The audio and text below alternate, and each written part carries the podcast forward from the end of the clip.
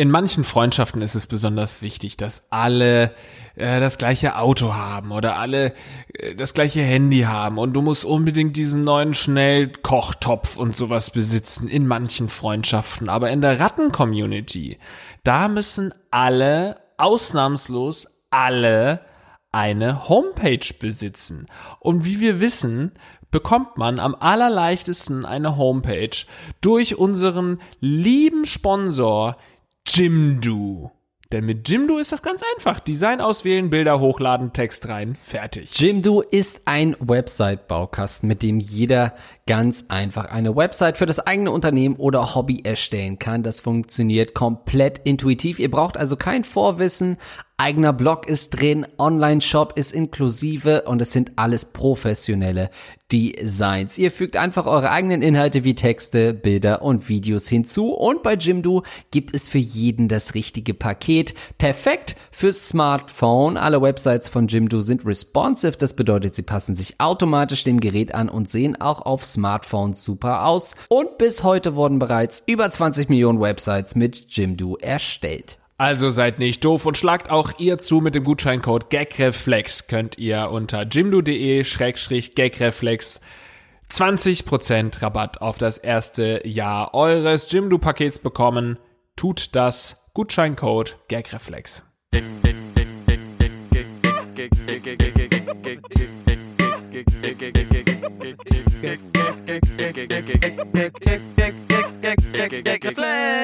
Herzlich willkommen zum Gagreflex Podcast. Sagt euch, liebe Zuhörenden, der Lars. Und mein Name ist Andreas Links. Hallo und herzlich willkommen zum Gagreflex Podcast. Heute mit Andreas. Wir versuchen heute mal was ganz Neues aus. Es ist ein ganz neues Feeling, ein ganz neuer Flair. Und zwar haben wir gesagt, warum sich Bitte? denn immer treffen zum Podcasten? Lasst uns doch auch mal jeder zu Hause schön die Jogginghose, die Eier baumeln lassen, die Füße auf den Tisch legen und telefonieren. Jetzt ist das angekommen. Ja, genau.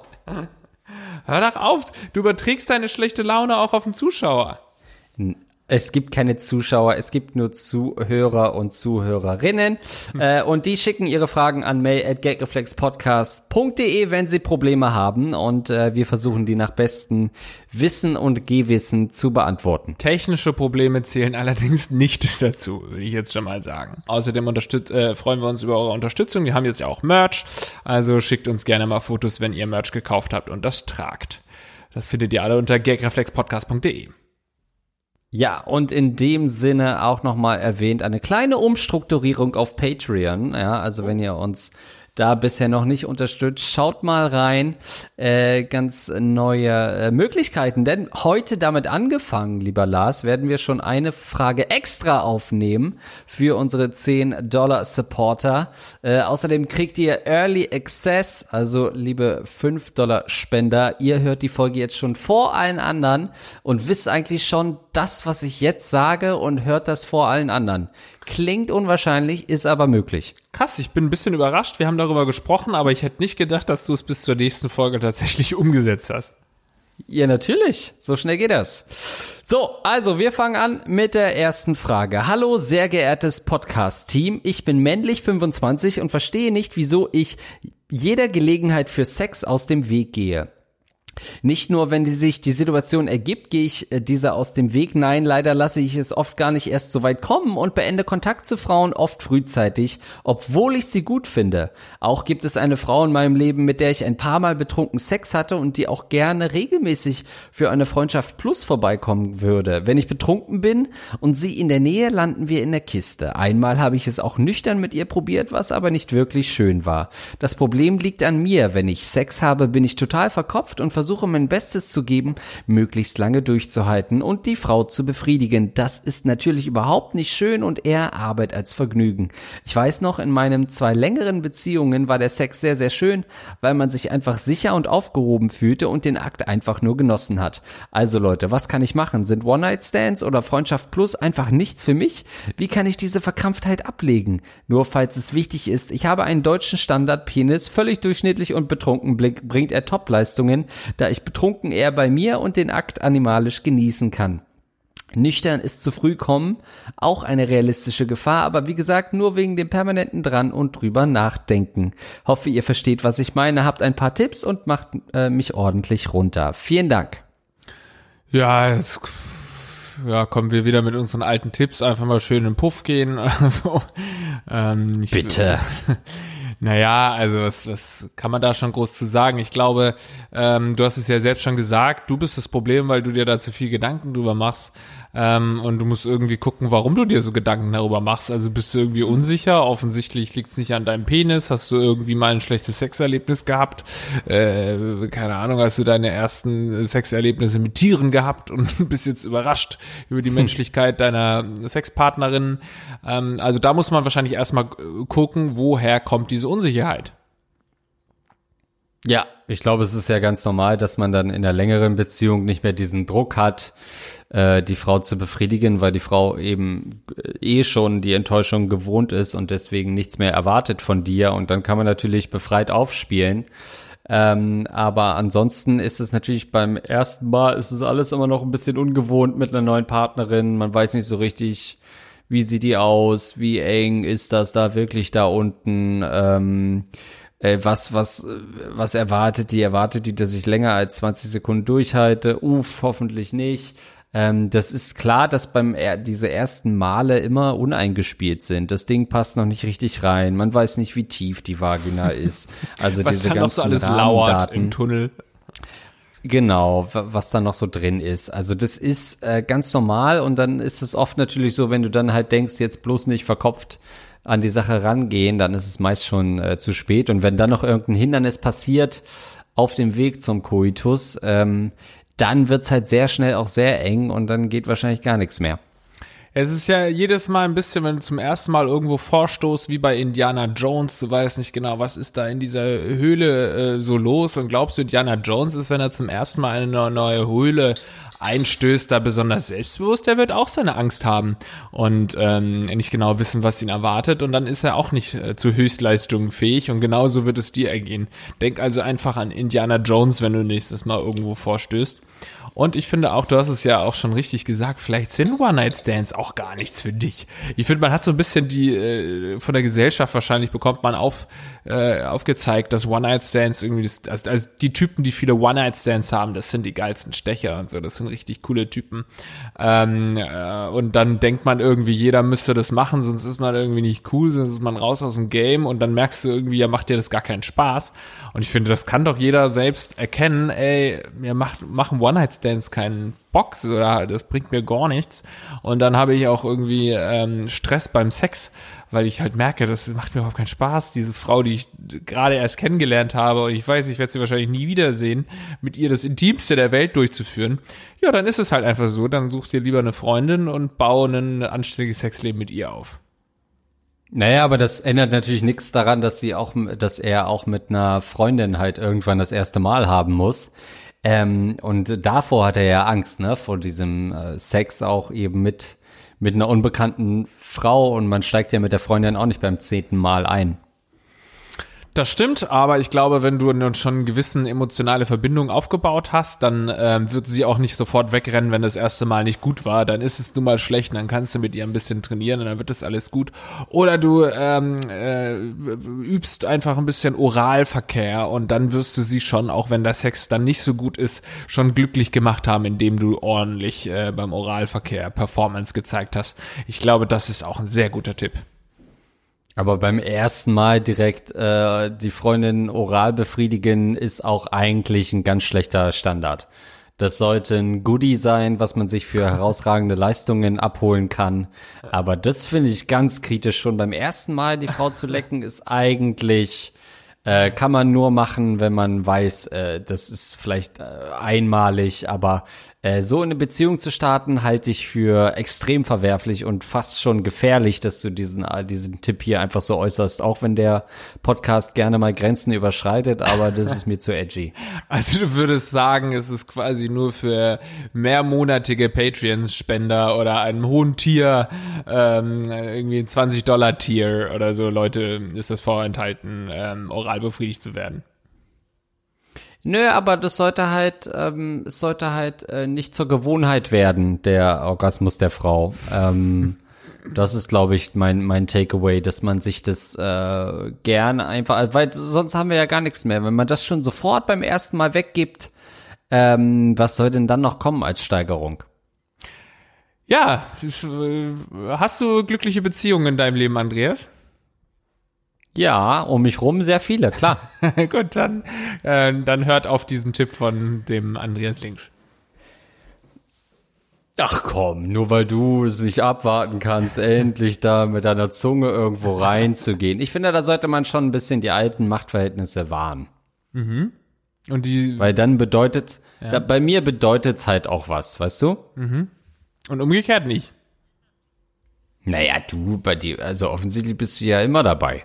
Weißt du, jetzt merke ich das erst, jetzt wo du nicht in meiner Nähe bist, also gar nicht auch in, in Reichweite bist, traust du dich noch viel mehr, den rauszuhängen, hä? den, den Linginator, hä? Nee, ich habe ja jetzt auch äh, ähm, das Problem eigentlich äh, nochmal dich mehr darauf hinweisen zu müssen, von wem die Frage ist.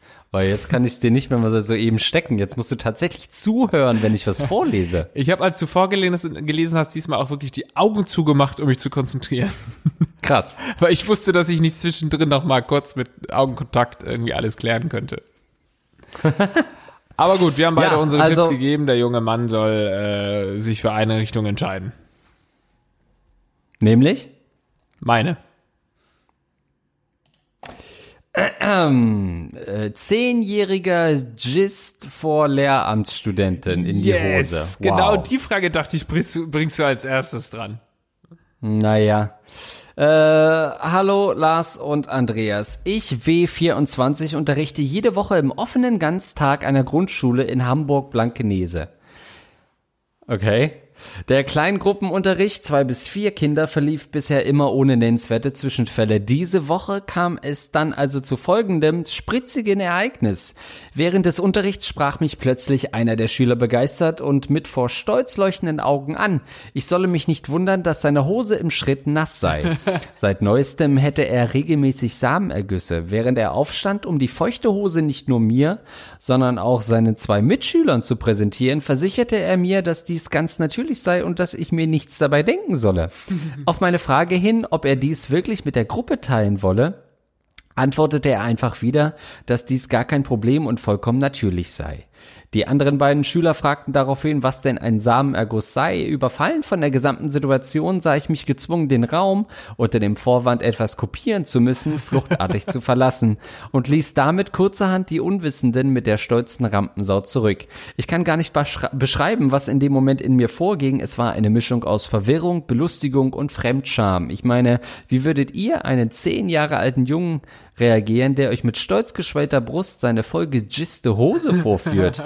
Die Uni hat mich bisher auf derartig heikle Situation nicht vorbereitet. Als ich vom Kopieren wiederkam, schien zum Glück alles geklärt und wir fuhren mit dem Unterricht, ohne noch einmal auf das Thema zurückzukommen, fort. Aus Karrieregründen sei ich mich nicht gezwungen, das Thema noch einmal aufzugreifen. Nun stellt sich mir aufgrund der geschilderten Ereignisse mehr als nur eine Frage. Erstens, seit wann bitte sind zehnjährige Jungen schon in der Lage, wohlgemerkt ohne Handeinsatz so richtig krass abzujizzen? Zweitens, war ich der Auslöser, bekomme ich jetzt Probleme mit der Behörde? Drittens, schämt er sich aus gutem Grund mit 16 in Grund und Boden, weil er diesen Zwischenfall so fröhlich und stolz mit seiner Lehrerin geteilt hat? Viertens, war es vielleicht doch kein Jizz, sondern der Versuch, seine schwache Blase aufzupimpern. Aufzupimpen, sorry. Was denkt ihr? Ich bin auf eure männliche Sicht gespannt. Eine sehr, sehr schöne Frage. Ähm, die im Prinzip alles so wunderbar zusammenfasst, was diesen Podcast so nett macht, finde ich. Ja, wir, wir wir springen auf aktuelle Themen auf mit äh, Leaving Neverland. Wir sind eigentlich immer am Puls der Zeit, wo immer äh, moralische Bedenken aufkommen, sind, äh, sind wir äh, nicht weit. Ich find's auch sehr schön, dass sie den Raum verlassen hat. Und stell mir so ein bisschen den Elternsprechtag vor, wenn dann ein Vater eines anderen Kindes sagt, sag mal, haben sie den Raum verlassen und meine Tochter alleine mit diesem voll gewichsten Jungen stehen lassen? Ist das wirklich ihr Ernst? Der Junge ist offensichtlich geil auf Sex und hat die Hose ja. voll. Und sie lassen meine Tochter da alleine?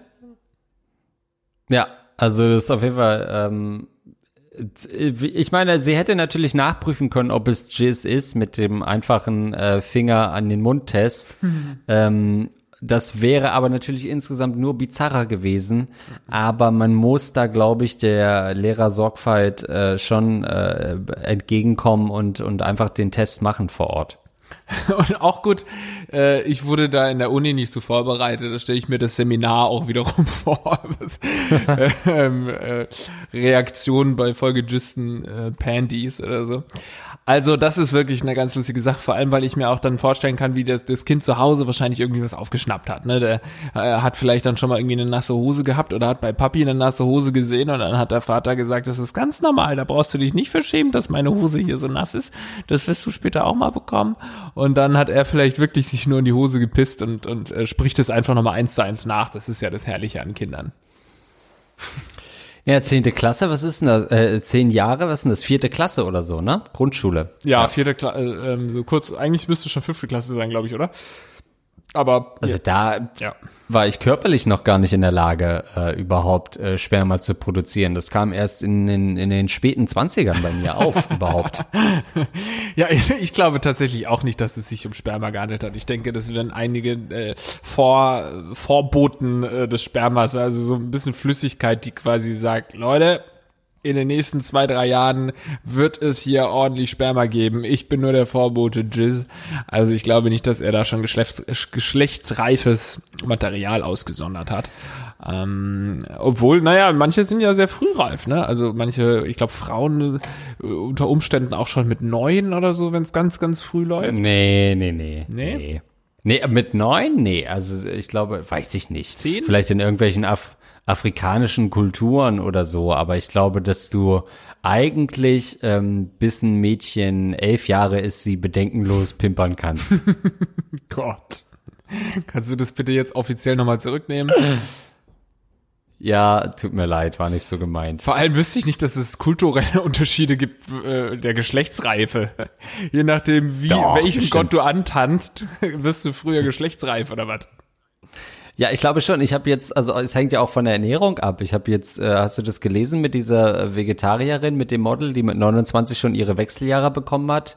Ähm, weil sie äh, Omega-3-Mangel äh, hatte und, und ähm, nur Obst und Früchte gegessen hat und das auch noch roh alles. Ähm, so glaube ich, wird sich das in Afrika zum Beispiel, wenn du dich richtig schlecht ernähren kannst, dann bist du doch auch später geschlechtsreif als Kind, oder? Ist das so abwegig? Dann fehlen dir doch so ganz viele, viele Stoffe. Ja, später meinetwegen, aber doch nicht früher. Dein Argument ja früh, war ja früher. Ähm Tja, also ich wüsste natürlich auch nicht, wie ich in so einer Situation reagiere. Ich kann auf jeden Fall schon mal sagen, dass sich der Junge hundertprozentig später richtig schämen wird, ähm, weil das ist sicherlich eine Situation, die ihm äh, im Gedächtnis bleibt. Ähm, ich, ich kann mir vorstellen, dass er es jetzt erstmal wieder vergisst und dann, ja, wie sie geschrieben hat, so mit 16, 17, wenn man dann nochmal drüber nachdenkt, wie hat man eigentlich damals irgendwie so das alles miterlebt ähm, oder durch Gespräche mit Freunden dann vielleicht nochmal in irgendeine Situation zurückversetzt wird, dass ihm dann einfällt, scheiße, ich habe ja damals meiner Grundschullehrerin gesagt, dass ich mir in die Hose gejist habe, mehr oder weniger, und dass es ihm dann richtig peinlich ist. Und dann ruft er dich vielleicht nochmal an. Ähm, ja, mich würde auch, hätte auch interessieren, was die Lehrerin danach gemacht hat. Ist sie denn irgendwie aufgegeilt nach Hause gefahren? Nimmt man sich dann irgendwie den Nachmittag frei? ähm, das ist ja schon, äh, spricht man da irgendwie im Lehrerzimmer nochmal drüber? Erzählt man das weiter? Ähm, das würde mich schon mal interessieren. Also sie sagt zwar, sie hat fluchtartig äh, die Dings, äh, den, den Raum verlassen, um irgendwas zu kopieren, aber ich halte das äh, halte das nicht für unwahrscheinlich, dass sie erstmal direkt auf Toilette gegangen ist. Ähm, und wie kommt man dann zurück? Also ich meine, so einem kleinen Kind kann man ja nicht in die, in die Augen gucken danach. Das geht doch nicht. nicht man muss doch immer wieder dann da hingucken. Nee, man muss doch immer wieder da hingucken. Ähm, ganz schwierig. Ganz schwierig, äh, da noch mit dem, mit dem Kind umzugehen. Aber ich glaube tatsächlich, weil das Kind ja offensichtlich gerade in so einer Phase ist, dass man das doch nochmal irgendwie ansprechen sollte. Vielleicht bei den Eltern beim nächsten Sprechtag oder so. Also jetzt nicht dem Kind, der wird's nicht raffen, das wird's nicht raffen. Aber die Eltern sollen doch wissen, dass er gerade die Gist-Phase durchmacht und äh, das für eine richtig gute Idee hält, das auch allen Klassenkameraden zu sagen. Also ähm, ich meine, woher sollen es Kinder wissen? Ne? Ich meine, es ist gut, dass sie wissen, dass sie sich nicht dafür schämen müssen, was aber nicht gleichbedeutend damit ist, dass man es überall rum erzählen darf. Das ist, glaube ich, ein ganz, ganz schwieriger Trugschluss, der gemacht wurde. Nur weil man sich für eine Ja. Sache nicht schämen muss, muss man sie nicht ähm, auf Facebook posten. Merkt ihr das mal, Andreas? Ähm, ja, ich habe ja nicht mehr mehr Facebook, genau aus dem Grund. Ähm, boah, weiß ich nicht. Also, ich meine, es ist halt ganz schwer, sowas noch aus dem Jungen rauszukriegen, ne? Wenn einmal so dieser, ähm, dieser Drang, dieses Exhibitionistische aufkommt in einem Kind, dann weiß ich nicht, ob man den, die Schraube da zurückdrehen kann, ob man, ob man die Zahnpasta wieder in die Zahntube bekommt. ähm, bei ihm, das glaube ich eigentlich nicht. Ähm, also das wegsperren. ist ja, das sind halt, das, er ist wahrscheinlich jemand, der in, in Zukunft auch äh, in, im Flixbus onanieren wird vor äh, Frauen. Ähm, deswegen ja, ich glaube schon, weg damit. Das ist eine Frage, wenn er jetzt schon strafbar wäre, könnte man ihm ähm, dafür ja eigentlich schon belangen. ne? Er hat ja Erregung öffentlichen Ärgernisses begangen. Also äh, er hat jetzt noch wie lange? Drei Jahre oder und dann ist es strafbar. Oder vier Jahre? Dann bist du doch, ähm, nee. Kannst du mit 14 noch in der 14, Öffentlichkeit onanieren? Glaube ich nicht. Ich glaube aber, wenn sie das auf Twitter posten würde, dann wäre der Junge Geschichte. Oder man macht es mit 14 noch und sagt, es was ganz Natürliches. Ja. Ah, herrlich. Ach ja, Kinder, ne? Ich hatte, ich habe auch auf jeden Fall Dinge gesagt, die ich, sp- wo ich später dachte, meine Güte, das hätte ich damals nicht sagen dürfen als Kind. Ähm, irgendwie den Eltern gegenüber, ähm, dann auch so von von ersten Ständer oder sowas. Guck mal, ist ganz hart wieder mein. Echt? Ja, solche Sachen. Äh, das äh, ist auf jeden Fall passiert. Du hast es noch verdrängt? Nee, Ja, natürlich. Auf gar keinen Fall hatte ich irgendwie da mal irgendeine äh, Interaktion mit meiner Familie. Ich finde das auch, also man muss ja auch irgendwie komplett gestört sein und also, äh, weiß ich nicht. Das hatte ich nie. Gut, nächste Frage. Liebe Gagreflexer, ich habe das Problem, dass ich freie Kunst studiert habe und auch in diesem Feld seit einigen Jahren als Selbstständiger arbeite. Es geht nicht um Ölgemälde etc., sondern um Installationskunst. Wenn ich in Gesprächen mit Personen über meinen Beruf rede, treffe ich meistens auf Personen, die mich total borniert und respektlos angehen.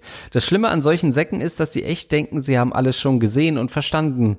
Ohne Neugier oder ein Interesse, sich auf meine Arbeit einzulassen, wollen sie mich belehren. Dabei gibt es, wenn man nicht ähm, wie so ein peinliches Alpha-Männchen rumstolziert und nur seinen Status verteidigen will, in der Welt so viel zu sehen und zu entdecken. Wie reagiere ich am besten, wenn ich erneut mit so einem Gesprächspartner konfrontiert werde und nicht fliehen kann? Lieben Gruß. Was sind das für Gesprächspartner, auf die sie da trifft? Also erstmal er, ähm, äh, Personen, die mich total borniert und respektlos angehen. Aber warum denn? Das warst du gerade nicht im Raum oder was? Doch, aber ich, ich verstehe es nicht. Was hat es denn fang, fang du gerne mal an, dann, dann verstehe ich es vielleicht. Na, er trifft auf Leute, die er hat freie Kunst studiert und er trifft auf Leute, die ihn nicht arm, äh, die ihn nicht äh, ernst nehmen. Das heißt, er wird wegen halt ständig Berufs. angegangen. Ja, ja. Okay. Ja. Aber warum denn? Wow. Weil er Künstler ist und die Leute offensichtlich äh, mit Was Kunst nichts anfangen Leute? können. Okay. Ja, er hat in Klammern, stellt euch Etienne, Etienne Gade vor. Aber das habe ich jetzt nicht vorgelesen. Ja, jetzt verstehe ich das natürlich alles. Also ich glaube auch. Jesus. Naja, also ich, habe das nicht hundertprozentig verstanden. Also ich verstehe es, dass Leute das nicht Ja, merke ich. dass Leute äh, nicht verstehen können, wenn man Künstler ist und dadurch Geld verdient und so, dass man sagt, ach Mensch, du Armer und so, wie schaffst du das denn? Und ist das überhaupt was Richtiges? Aber es klang so, als wären die auch richtig sauer auf ihn. Deswegen habe ich gedacht, da kommt jetzt noch, was er für eine Kunst macht mit der Installationskunst, also dass es irgendwie besonders provozierend ist und die Leute ihn deswegen boniert angehen. Aber das ist einfach nur, weil er Künstler ist, gehen die Leute ihn doof an. Habe ich das jetzt richtig äh, verstanden? Ja. Man muss aber dazu sagen, mit Installationskunst, da verstehe ich IT drunter. Ist er das? Ist er in, äh, im IT-Department. Einfach auf die install.exe-Datei drücken. Das ist. Oh, ich habe einen Virus. Der Künstler muss wieder kommen. Installationskunst. Ähm, also ich kenne das, äh, wie gesagt, auch so aus der Familie oder so, aus meinem Bekanntenkreis gibt es keine Leute, die wirklich auch so in die, äh, ich bin ja jetzt nicht Künstler im eigentlichen Sinne, aber im weitesten Sinne sind wir äh, Künstler sozusagen, wir sind darstellerische Künstler oder was weiß ich immer, äh, was weiß ich, worunter man das zusammenfassen würde. Ähm, aber auch bei diesem Bereich gibt es auf jeden Fall Leute, die das skeptisch beäugen und ähm, sich fragen, ja, wie, und du, du lebst jetzt davon, dass du da irgendwie ein paar Gags schreibst oder irgendwelche Shows moderierst oder so. Ähm, und was willst du denn später mal machen? So nach dem Motto, weil gerade aus meinem Bereich, eher so Dorf, ländlicher Bereich, das jetzt keine ähm, First Choice, Choice ist in der Schule. Die allermeisten sind nicht Künstler geworden. Ähm, und einfach, weil das einem ja auch vorgelebt wird aus Familie und so. Ich habe jetzt auch keine Künstler in der Familie. Nicht mal in, in, in erweiterten ähm, Kreis habe ich Künstler in der Familie. Und deswegen war das auch bei mir jetzt nicht leicht, obwohl, ich kann nicht sagen, dass es schwer war, weil mir war es dann halt einfach egal, wenn, denn, wenn die Leute das nicht verstanden haben oder so. Ähm, aber doof angemacht, kann ich sagen, hat mich eigentlich noch keiner. Wenn, dann ist es eher so eine Bewunderung, aber eher so, so eine traurige Bewunderung. Ach ja, das ist ja süß, dass er da sowas versucht. Ja, also ich ähm, kann das nachvollziehen als jemand, also ich bin halt genau den Lebensweg gegangen, den man jemand prophezeien würde, der mit zehn vor seiner Lehrerin gewichst hat ähm, und bin jetzt eben äh, in der unterhaltenden Kunst. Ähm, aber also Installationskunst ist ja schon auch immer dieses irgendwie hier, ich beschreibe ein paar Klorollen, guck das an äh, mhm. und so. Das ist ja schon immer auch so eine 3D-Sache. Irgendwas steht irgendwo im Raum plötzlich und mhm. so. Ähm, also es ist ja auch schwer zu erklären, selbst wenn man dann sagt, ja, ich studiere studier Kunst oder mach was mit Kunst und dann jemand Interesse heuchelt, weil es natürlich erstmal nicht interessant ist und er dann auch noch sagt, ja, ich mach da so, ich habe hier irgendwie äh, so drei Lötkolben und, und zusammen ja. äh, bilden die irgendwie einen Feuerlöscher und so und es zeigt, wie, äh, wie äh, feuerempfindlich doch unsere Haut ist und so im übertragenen Sinne. Ähm, dann ist das natürlich schon schwierig, darauf was zu antworten, weil Kunst halt immer so dieses äh, über, Erhabene über der Gesellschaft stehende hat. Ähm, und das ist natürlich dem Dorfpöbel äh, sofort erstmal unsympathisch. Ne? Die meisten wirklich schaffenden Künstler sind ja auch arrogant und unsympathisch. Gibt Aber wenig, äh, wenig wirklich sympathische Künstler, wenn du drauf rumdenkst. Aber du hast vollkommen recht. Äh, äh, Im großen Bereich der Kunst gibt es natürlich nochmal gravierende Unterschiede. Und wenn du jetzt zum Beispiel ein Designer oder ein Maler oder Graphic Designer bist, oder so, ich habe jetzt am Wochenende einen Künstler auch getroffen und der, den habe ich gefragt, was machst du so? Dann hat er sein Handy rausgeholt und hat mir ein Foto gezeigt von der Kunst, die er halt malt. Und das ist halt sehr einfach und das versteht dann jeder sofort und dann kannst du den einordnen. Aber wenn du jetzt unseren Zuhörer äh, fragen würdest, was machst du denn so, dann kann der wahrscheinlich nicht einfach so mal sein Handy rausholen und dann irgendwie dann mitten im Raum steht ein kleiner Stein oder so und das ist seine Kunst und das wirst du erstmal nicht verstehen, was zur Hölle macht er da. Ich finde so Installationskunst ähm, ist sicherlich auch sowieso ein Bereich der Kunst, die sich von vielen, vielen Leuten aus, die einfach nicht verstanden wird von, du musst schon einen, einen Sinn äh, haben für Kunst und ich finde auch, du musst eine gewisse Intelligenz haben, um das dann zu verstehen und dich dafür öffnen zu können. Und da äh, fallen natürlich schon mal ein Großteil der Gesellschaft fällt da natürlich schon mal weg ähm, weil viele einfach nicht kunstinteressiert sind oder sich auch da jetzt intellektuell nicht auf diese Reise begeben wollen. Also ähm, ich finde es sehr respektabel, dass du so eine, äh, eine Kurzrichtung gewählt hast, eben weil es einfach ähm, auch jetzt nicht die einfachste Kunst ist und man es damit nicht einfach hat. Ähm, aber ich finde sowas sehr, sehr spannend. Ich finde, das ist eine wirklich intelligente Form der, der Kunst, so wie wenn du irgendwie, was weiß ich, ein altes Buch liest, äh, von das nicht so einfach verständlich ist sofort irgendwie oder wenn du von Kant irgendwie einen Text liest, dann ist es erstmal nicht geil, weil es super nervig ist, sich da durchzuboxen und so, aber es ist irgendwie so eine, eine intellektuelle Aufgabe, sich dann da durchzu knoten und das zu entwirren und äh, zu verstehen, was will uns der Autor sagen und bei dir ist es dann natürlich zu verstehen, was der Künstler sagt. Wobei ich auch glaube, dass es da ganz, ganz schwierige Typen gibt, die dann irgendwie so möchte gern, wie du es gerade beschrieben hast mit den Feuerlöschern oder so Lötkolben oder so, dann so möchte gern interpretativ werden. Und dann, äh, ach ja, da ist ein A irgendwie äh, jetzt auf der Wand und deswegen steht das für das Universum. Sowas in die Richtung. Gibt's, glaube ich, ganz schwierige, die dann meinen, ja, ihr versteht's ja einfach nur nicht, weil ihr nicht äh, klug genug seid. Ähm, also da ist auch viel Affektiertheit dabei, das glaube ich.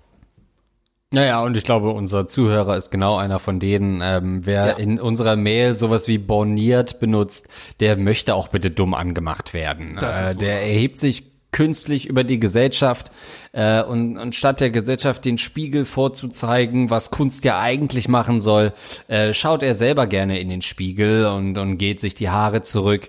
Ähm, ich persönlich entnehme aus dieser Mail, äh, dass er wirklich ein ekelhafter äh, Typ ist. Ich finde ihn sofort unsympathisch. Äh, sogar der Betreff ist bornierte Arschlöcher. Also nur weil er irgendwie mal äh, weiß ich nicht, auf der Dudenseite das, das Wort des Monats gefunden hat, ähm, muss er uns damit nicht belästigen. Äh, ich kann das schon verstehen, wenn man äh, sich abschätzig über, über ihn äußert als Künstler. Ich habe nichts von seinen Installationen, ich habe seinen Namen noch nie gehört, kenne ihn nicht als Künstler. Keine Ahnung, was er gemacht hat. Nenne mal deine Top 5 Installationskünstler. Ja, man muss natürlich dazu sagen, du bist da an der völlig falschen Adresse. Also Andreas und ich haben beide gerade im anderen Tab äh, folgende Sachen geöffnet. Einmal Installationskunst, was ist das eigentlich? Und ja. dann haben wir noch gegoogelt, was borniert eigentlich heißt. Also du bist natürlich bei den völlig falschen ja. Leuten gerade am Start. Und dann habe ich noch Etienne Gardet gegoogelt und äh, Jesus, was der für eine bornierte Scheiße manchmal ablässt. ähm, ja, also ich kann das schon verstehen, Mensch. Du willst doch auch, äh, sagen wir doch mal ehrlich, ja, du könntest dich doch auch mit anderen Künstlern unterhalten und mit deren, aber das äh, kannst du mir nicht erzählen, dass sich das nicht komplett anödet wenn du mit anderen Künstlern redest, weil es ist nun mal was, es ist ein schaffender Prozess, man kann da ganz schwer eine Ebene finden zu anderen Leuten. Wenn ich jetzt irgendwie sage, ja, ich bin Handwerker, dann ist das näher dran an den Leuten, dann äh, ist man Arbeiter, man leistet was zur Gesellschaft bei. Diese Anerkennung fehlt der Kunst nach wie vor und natürlich äh, bis kommt halt auch nur alle 500 Jahre ein Michelangelo dabei rum, ne? Und und die, wie die anderen Turtles heißen. und äh, das ist halt, warum solltest du das sein? Wahrscheinlich bist du ein kleiner pumpliger äh, publiker Künstler, der irgendwie froh ist, wenn er auf einer Vernissage mal drei Gemälde ausstellen kann. Ähm, äh, du bist nicht der nächste Kujau. Mensch, du bist aber auch in diesem Podcast vernarrt. Den ganzen Tag macht Ach er schon so, stimmt, da gibt's Ach stimmt, da gibt's jetzt auch einen Podcast dazu, ne? Ja. Habe ich noch gar nicht gehört. Ja, stimmt. Ich dachte, du willst in eine andere Richtung gehen, als du angefangen hast, deinen Satz äh, äh, auszusprechen. Und zwar dachte ich, dass du in die Richtung willst. Du willst ja auch als Künstler provozieren. Du willst doch auch gerade, wenn du dich für so. Installationskunst entscheidest, dann willst du doch auch, dass die äh, Tante Emma aus Buxtehude das nicht versteht, was du da machst und dass sie sagt, das ist doch Quatsch, was du da machst. Es ist in gewisser Weise ein äh, bewusst provokatives Feld. Das ist genauso wie, du wirst ja auch nicht einfach ähm, Urologe oder sowas. Urologe wirst du nur aus reinster Provokation, damit du, äh, damit du Streitgespräche äh, starten ja. kannst mit deinen äh, Kommilitonen. Hä, wieso willst du denn Urologe werden? Das ist doch Quatsch. Das sind genauso solche Provokateure wie Installationskünstler. Ja, also wenn Urologen einfach aus reiner Provokation mir den Samenleiter durchtrennen, dann ist das Kunst. ja. Dann ist das dann ist das nichts, wo ich Schmerzensgeld für kriege, kein, äh, kein Operationsschaden. Ja. Äh, generell Ärzte, die irgendwelche Scheren vergessen im, im Torso, ja. äh, im Thorax. Das ist Kunst, Leute. Lasst die Leute in Ruhe. Das sind Mediziner, sind studiert. Ähm, das sind die, die, äh, ja, das sind die Eric Claptons. Äh, unter den äh, unter den Berufszweigen, lasst die doch mal in Ruhe arbeiten, Herr Gott. Absolut. Und äh, wenn sie dir den Samenleiter durchschneiden, dann ist es ja eher auch so ein bisschen eine Deinstallationskunst. Gut, nächste Frage. Ich, weiblich 20, würde gern eure Meinung zu einer gewissen Situation, welche ich gleich schildern werde, bekommen. Meine Freunde sind der Meinung, ich hätte reifer sein können und den äh, Konflikt verbal lösen sollen. Allerdings sehe ich das anders und hoffe, ihr gebt mir recht.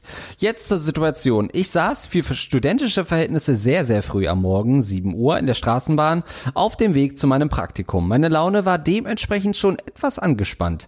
Als ich eingestiegen bin, war noch alles schön ruhig und niemand hat Stress gemacht. An der nächsten Haltestelle sind dann aber zwei männliche, geistig unbewaffnete, verbal inkompetente, bildungsresistente, kognitiv suboptimierte, parasitäre Nebenexistenzen im geschätzten Alter von 10 bis 12 Moment, ich muss ein paar Begriffe haben googeln erstmal, ja.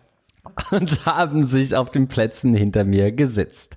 So dass wir sozusagen Rücken an Rücken saßen. Besagte Personen fingen an, zu irgendwelchen deutschen Soundcloud-Gangster laut mit zu rappen. So dass es jeder in der Bahn gehört hat. Das ging eine ganze Weile so weiter. Danach haben sie angefangen, sich gegenseitig Ich ficke deine Muttersprüche an den Kopf zu werfen. Sorry, bin aus, bin automatisch fast in Ausländerslang verfallen.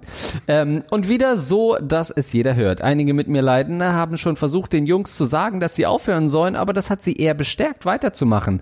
Jedenfalls kam dann endlich die Haltestelle meiner Uni, doch bevor ich ausgestiegen bin, habe ich mich zu den beiden umgedreht, deren Köpfe in meine Hände genommen und sie gegeneinander knallen lassen. Danach bin ich einfach schnell raus. War jetzt meine Tat moralisch gesellschaftlich verwerflich oder nicht? das ist eine Straftat. Was ist denn das Ja. hier für eine Richtung, wenn die Leute uns Straftaten schildern und dann fragen, ob das moralisch mit dem Gagreflex-Credo äh, vereinbar sei? Ähm, ja, also ich würde sagen, sie kann, sollte erstmal froh sein, äh, die sind 10 und 12, dass sie nicht direkt vor ihr gejist haben, ist erstmal, äh, ist ja ein Zeichen, dass sie sie doch respektiert haben. Ja, stimmt. Die äh, Lehrerin wäre froh gewesen, wenn der Typ einfach nur ein paar Soundcloud-Rapper nachgerappt hätte. Ja. Ja, also da äh, ist natürlich irgendwo, ähm, hast du natürlich das äh, moralisch Richtige getan, um die ein bisschen, also nicht moralisch Richtige, sondern das gefühlt Richtige, ne? Das wo jeder äh, Fahrgast hat sich genau das gewünscht. Das ist so wie so ein Scrubs-Moment. Du siehst diese ähm, äh, ungezügelten äh, Schweine da ihren Quatsch machen und dann hast du deinen Scrubs-Moment und denkst, oh, jetzt die beiden Köpfe aneinander prallen. Aber der Unterschied ist, dass das bei Scrubs dann nicht tatsächlich passiert. Und das ist auch gut so, dass man das, was man sich dann vorstellt, nicht tatsächlich tut. Und wenn man es dann doch tut, dann hat man sich einfach nicht im Griff. 10 bis 12-Jährige, die Soundcloud äh, rappen, äh, das ist meist natürlich, äh, sage ich mal, nicht im Kunstmilieu anzusiedeln. Ähm, und es ist schwierig, sich da überhaupt zu erheben. Ich weiß auch nicht, ob du das wirklich gemacht hast mit den Köpfen oder ob das nur das war, was du dir in deinem Kopf vorgestellt hast. Äh, aber so oder so schaden kann das natürlich nicht bei den Jungs. Ja, genau. Also mich würde es natürlich noch interessieren, was dann passiert ist. Also ob die Kids äh, äh, da irgendwie gleich rumgeschrien haben oder einer versucht hat, dich noch zu fangen oder äh, weil du kannst ja nicht einfach zwei Köpfe gegeneinander schlagen, dann passiert nichts. Oder auch die umstehenden Leute, so schlimm das äh, gewesen sein muss, ähm, werden doch da nicht einfach zugeguckt haben. Was ist denn das für eine Solidarität? Ähm, also ganz ein ganz, ganz schwieriger Fall, den du uns hier schilderst. Und vielleicht hättest du gerne gehabt, äh, dass jetzt zumindest Andreas sagt, das findet er toll, was du getan hast. Aber ich bin da natürlich ähm, gegen Gewalt und äh, es ist doch dann eher eine Genugtuung, so aus diesem Waggon rauszugehen und zu wissen, dass man sie nicht verprügelt hat, obwohl das die naheliegendste Reaktion ist, wenn jemand sich so assi verhält, die zu verprügeln, das ist naheliegend, aber das, das äh, machen schwache Menschen, das heißt, man geht raus aus dem Waggon und ist stolz auf sich, dass man kein schwacher Mensch war. Ja, äh, ich glaube, aus diesem Schädel an Schädel schlagen und dann flüchten äh, kommt auch der Begriff Kopf an Kopf rennen. Ähm, das hat sie hier gemacht und ähm, es ist, glaube ich, für äh, für sie ein Druckablassen gewesen, aber die sind natürlich auch minderjährig, ne? Da machst du dich, warte mal, wie alt bist du? 20, damit machst du dich natürlich angreifbar. Ähm, und du kannst davon ausgehen, dass auch du äh, als, als Frau, die 20 Jahre ist, den Kampf gegen Soundcloud Rap nicht gewinnen wirst. Ich hatte auch irgendwie das Gefühl, dass das schon wieder so ein bisschen vorbei ist. Ich, das war eine, äh, eine Zeit lang richtig schlimm mit den ganzen Leuten, die laut ähm, äh, Handymusik gehört haben. Ich habe so ein bisschen das Gefühl, dass man Nee. das gesellschaftlich regulieren konnte. Nein?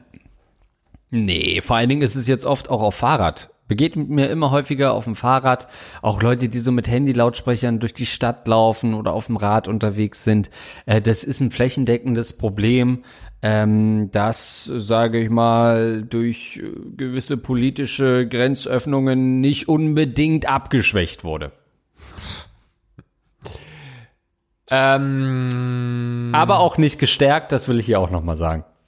Na, also ich habe schon das Gefühl, dass man jetzt in U-Bahnen das seltener hört und da hat's mich ja wirklich gestört, wenn jetzt jemand irgendwie in der Stadt da Musik hört an seinen Handyboxen, äh, dann ist mir das ja auch nicht so, dann finde ich das nicht so schlimm. Aber wenn du wirklich im, in der, im Zug oder sowas sowas machst, dann nervt das und das äh, hat ja auch dazu geführt, dass dann irgendwann in den Zügen auch stand, bitte ähm, Handys auf lautlos. Das gab's ja früher nicht, diese Schilder, weil es früher äh, natürlich noch keine Musik aus dem Handy gab und erst als das zum Problem wurde, hat man sich dem ähm, angenommen und ich finde, man hat das eigentlich relativ gut unter Kontrolle. Also Ausnahmen bestätigen die Regel, aber früher war das gefühlt bei jeder Fahrt war hatte irgendjemand sein Handy an auf laut. Ja, gut, die Erfindung der Kopfhörer hat da natürlich schon geholfen. ähm, aber in, in meiner U-Bahn steht auch manchmal, äh, bitte kein lautes Telefonieren. Ich meine, das ist natürlich auch ein Riesenproblem, lautes Telefonieren, aber also irgendwann geht's auch äh, zu weit mit den Verboten, weil ich meine, was willst du denn, ab wann ist denn das laut telefonieren und wann ist es nur so mittellautes Telefonieren? ähm, da ist die Rechtsauslegung auch sehr schwammig. Das finde ich auch äh, äh, tatsächlich immer schwierig, wenn ich das lese. Vielleicht ist da wirklich auch gemeint, dass man sich auf laut stellen darf, die Lautsprecher. Ah. Aber ähm, an sich sollte das ja keinen Unterschied machen zu einer normalen Unterhaltung. Also dann darfst du auch irgendwann dich nicht mehr normal unterhalten in der U-Bahn. Aber äh, ja. trotzdem kann ich an jeden appellieren, einfach nicht in der U-Bahn zu telefonieren. Ich, ich gehe nie in meinem Leben ans Handy, wenn ich in der U-Bahn bin. Auf keinen Fall. In keinen geschlossenen Räumen gehe ich ans Handy. Auch nicht im Bus, auch nicht in der S-Bahn oder so. Das ist für mich die, die größte Hor Horrorvorstellung, im, äh, zu telefonieren, weil ich weiß, dass man dann entweder ganz leise reden muss, dann versteht einen der Gegenüber nicht mehr, oder man redet so laut und es ist ja auch irgendwie so eine intime Sache. Ich telefoniere sowieso ungern, aber am aller, allerwenigsten telefoniere ich in U-Bahn und Bussen. Also selbst so, wenn ich vorher, wenn ich telefoniere und dringend in den Bus muss oder so, dann lege ich vorher auf. Ohne zu, vorzufahren, lege ich auf und rufe dann erst wieder an, wenn ich drei Stunden später an einer Haltestelle angekommen bin. Also niemals ähm, ja. in Bussen telefonieren. Aber verbieten, gebe ich dir recht, ist ein bisschen strange. Ähm, ja, also das ist halt, das Telefonieren an sich noch nicht so aus unserer Gesellschaft komplett verschwunden ist, ist eigentlich unverständlich. Also selbst, ich war am Anfang nie ein großer Fan von Sprachnachrichten, aber inzwischen weiß ich das echt zu schätzen, äh, weil es wie so ein Mini-Podcast ist, wenn man irgendwie so sieht, man hat so eine dreieinhalb Minuten äh, Nachricht von, von einer Freundin oder so ähm, und weiß, ach Mensch, habe ich was für die Heimfahrt zu, zu hören und kann mir das irgendwie noch auf die Kopfhörer geben. Natürlich blöd, wenn das irgendwie so eine Art Notruf ist und sie dringend Probleme hat und schnell irgendwie Hilfe braucht und so und man hört das erst sechs Stunden später ab. Aber es ist schon ähm, grundsätzlich echt, diese direkte Kommunikation ist echt so auf dem absterbenden Ast. Äh, deswegen peinlich, dass wir das jetzt als Podcast noch versuchen. Aber ich glaube, der Trend geht, Trend geht eher dahin, dass man Informationen in den Raum stellt und andere sich die abholen können. Äh, das wäre ja nur vergleichbar, wenn wir jetzt live diesen Podcast machen würden. Also wenn die Leute uns quasi anrufen würden und wir würden ihnen dann diese Geschichte am Telefon kurz erzählen, auch nur einmalig, dann äh, wäre das auch strange. Nein, ich finde auch Sprachnachrichten, äh, ganz ehrlich, alle haben das immer ganz kritisch beäugt, was die jungen Leute da machen.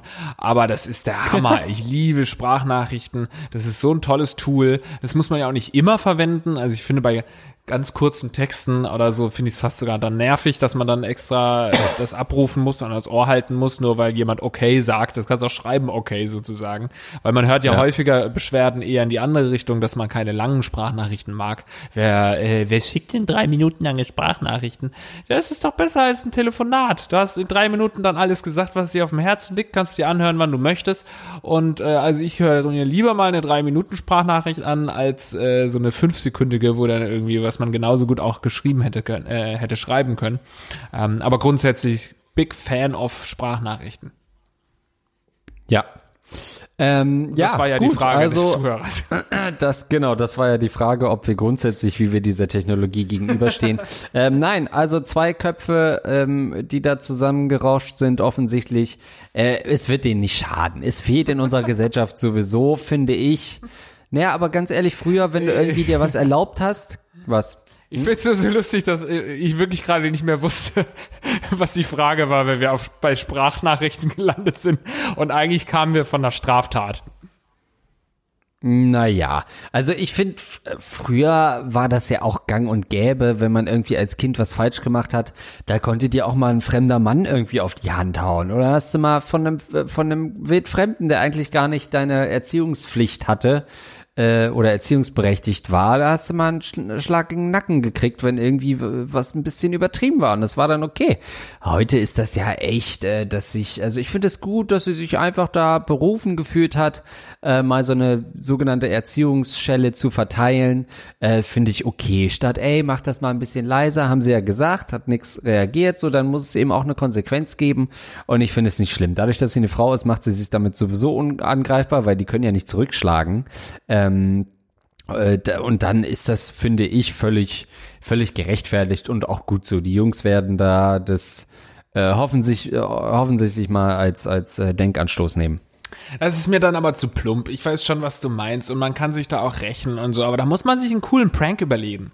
Überlegen. So ein, ein, oh. ein, ein stumpfes äh, Köpfe aneinander, also rohe Gewalt ist doch nie das Geilste. Einfach dann äh, meinetwegen die Hose runterziehen, damit er vor, äh, erniedrigt wird vor seiner, seiner versammelten wow. Mannschaft oder ihm bis der Jizz rauskommt. Ja, oder ihm über Bluetooth ähm, irgendwie so einen, einen romantischen äh, Mariah Carey Song oder sowas aufs Handy laden, so dass die Freunde sehen, oh, der hat Mariah Carey und die finden es dann mega uncool. Irgendwie so ein Prank, weißt du, aber keine rohe Gewalt. Das ist mir zu lame. Oh, oder sein, äh, seinen Freund zum Abjissen bringen und dann auf ihn. Das wäre halt auch witzig gewesen. Das, wäre wär auch ein witziger, gut. ja ein richtig witziger Prank. Ja, aber du bist schon wieder bei irgendwie einer Outdoor-Ausgabe von Verstehen Sie Spaß irgendwie und Joyce Ilk als Lockvogel und so die ganze Nummer. Und dann führt sie die richtig schön vor und dann sind die eine halbe Stunde im Reisebüro, wollen eine Reise buchen, aber niemand kommt. So die Nummer stellt sie dir ja, wieder das vor. Das kann man doch mal auf die Stelle ähm, organisieren.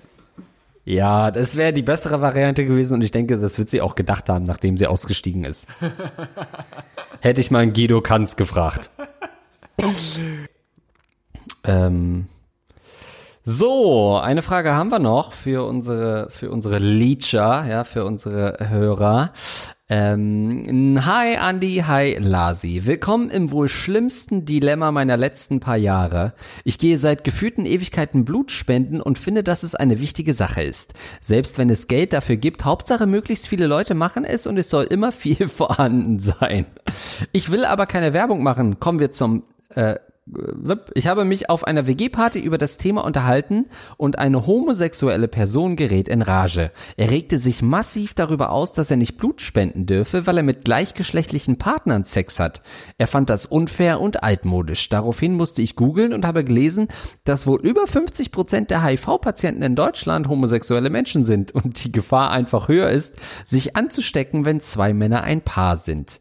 Jetzt finde ich es unfair, dass sie ein Verbot kriegen nur aufgrund ihrer Sexualität. Allerdings ist Blutspenden heikel und die Ärztekammer will jede kleinste Gefahr verhindern. Bin ich jetzt homophob, weil ich finde, dass der Ausschluss bei diesen gleichgeschlechtlichen Partnern okay ist?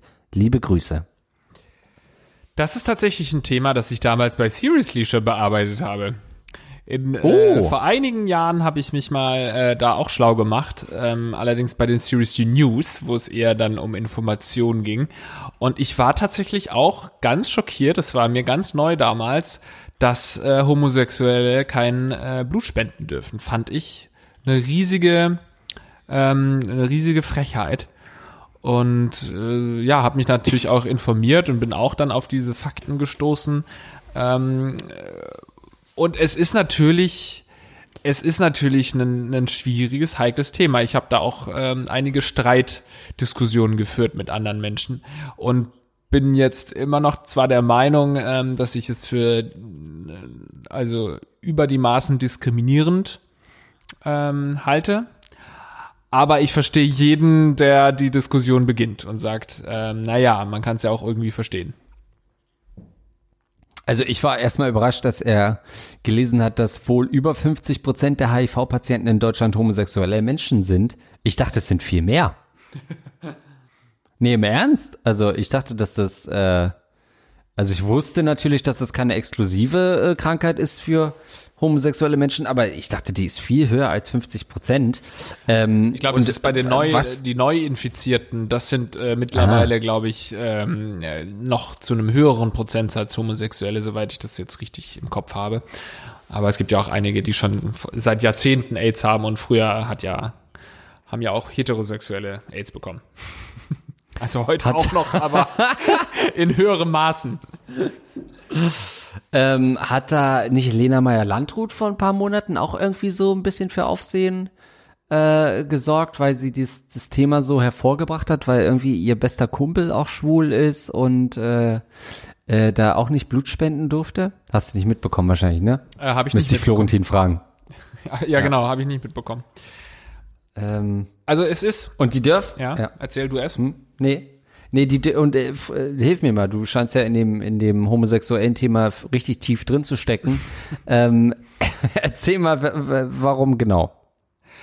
Naja, also der, er hat's ja schon gesagt, ne? Also Homosexuelle, ähm, wenn du in einer homosexuellen, nein, wenn du eine deiner homosexuellen Neigung nachgehst, sexuell, dann hast du natürlich eine höhere ein höheres Risiko, dich mit dem HIV-Virus anzustecken, als wenn du deiner ähm, heterosexuellen Neigung nachgehst.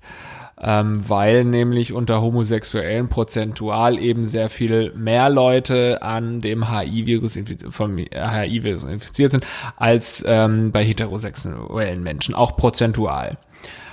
Und äh, äh, ja, also prozentual auf jeden Fall, in total dann wahrscheinlich auch, das weiß ich wiederum nicht, aber die Wahrscheinlichkeit oder das Risiko ist einfach exorbitant höher, wenn du homosexuell bist. Aber auf der anderen Seite muss ich sagen, äh, wenn du dich an Verhütung hältst und ähm, jetzt nicht äh, an jeder Ecke äh, rumbummst und jeden rum äh, ständig rumhurst, wie das ja auch viele ja. Homosexuelle einfach nicht tun, dann äh, ist, hast du ja ein, ein, ein, ein, geringes Risiko, dich an, ähm, äh, an AIDS anzustecken, dich mit AIDS anzustecken. Und dann ist es ja auch schon wieder einfach eine, eine pure Diskriminierung, weil man dir im Prinzip ins Gesicht schaut und dir sagt, ja, sorry, aber ihr vögelt ja wohl offensichtlich ständig ohne Kondom und ähm, mit jedem Typen und deswegen dürft ihr nicht spenden. Also ich finde das ganz, ganz ähm, schwierig. Hm.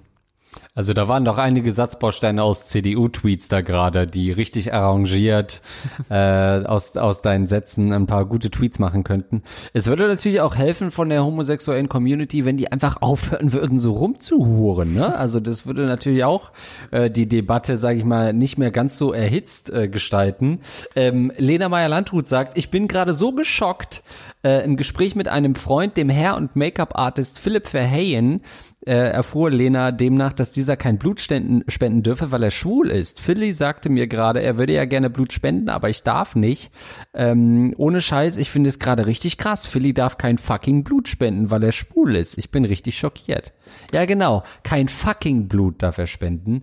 Ähm, muss aber dazu sagen, das ist eine Stern, das ist eine Meldung auf stern.de. Also da müssen wir erst noch ein bisschen abwarten, ne? wie weit das dann wirklich äh, echt ist. Also erstmal äh, danke Lena für deine Frage. Schön, dass auch du den Gagreflex Podcast hörst. Ja, äh, wie gesagt, mich hat es damals auch wahnsinnig überrascht. Ähm, und ich halte es doch für, für schwierig. Ich habe aber auch noch mit ähm, jemand anderem darüber gesprochen, ähm, der dann eben doch gesagt hat, im Endeffekt geht es ja um die Gesundheit von Leuten, die auf das Blut angewiesen sind und warum sollte man die dann ähm, quasi den dieses Risiko ähm, sollte man naja, wie soll man das denn sagen? Hm. Ähm, sollte höheren es egal Risiko sein, aussetzen. ja genau, diesem höheren Risiko aussetzen, äh, sich zu infizieren. Aber gibt es nicht ja, mittlerweile so Schnelltests, was AIDS angeht oder was HI ange äh, angeht, dass man dann vielleicht auch gleich das einfach mal äh, testen lässt oder dann lässt man einmal im Monat irgendwie einen Test machen meinetwegen oder einmal im halben Jahr und dann darfst du es trotzdem machen? Also diese Schnelltests kenne ich natürlich noch äh, von meinen Gangbang-Partys, ähm, wo die äh, immer beim Einlass abzugeben waren. Die sind äh, unseriös.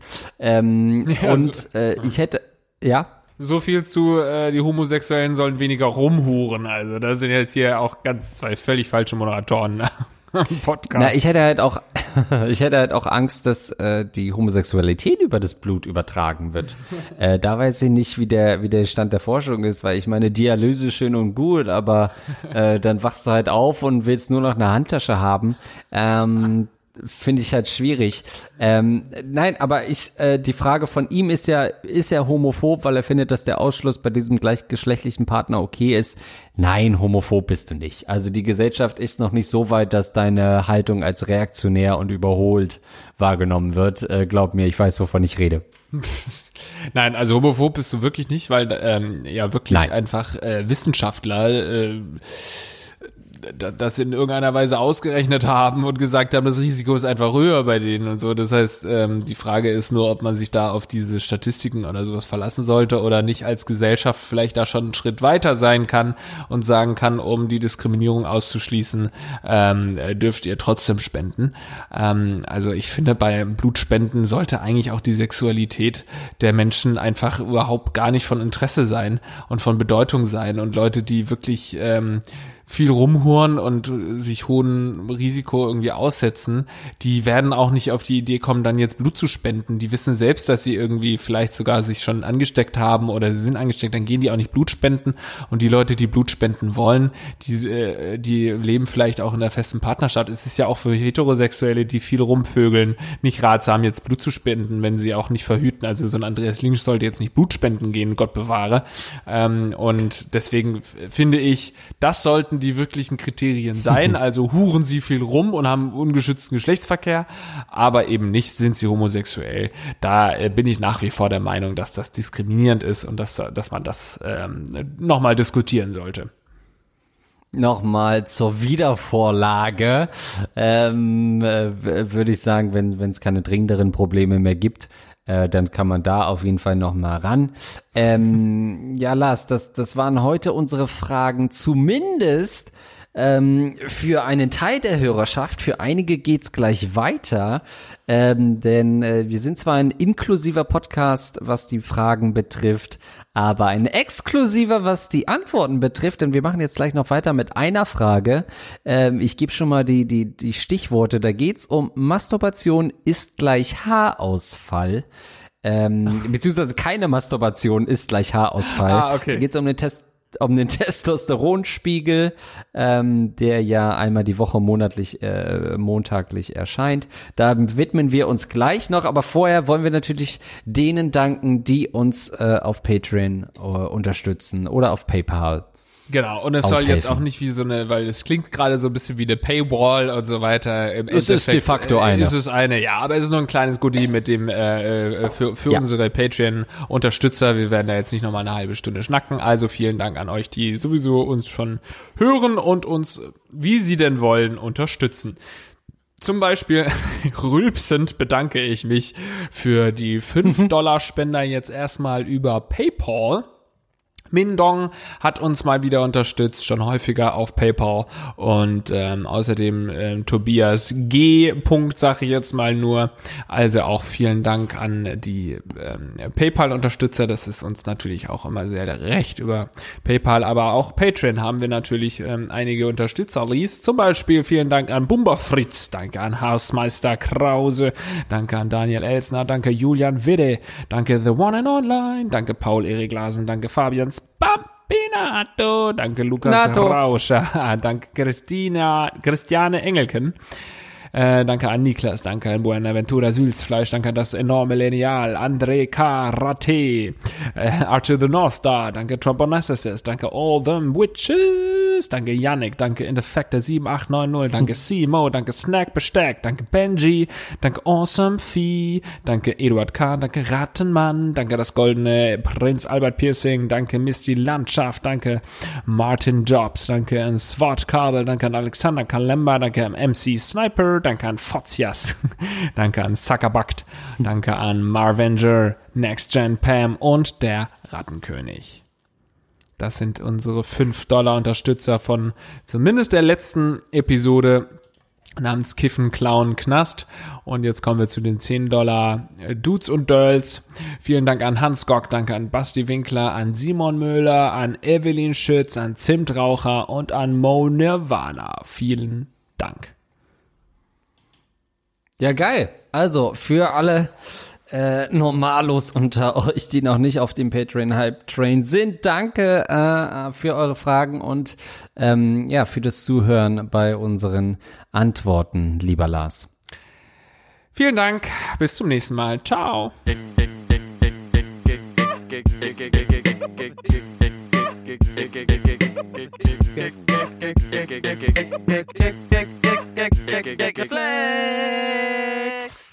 eh,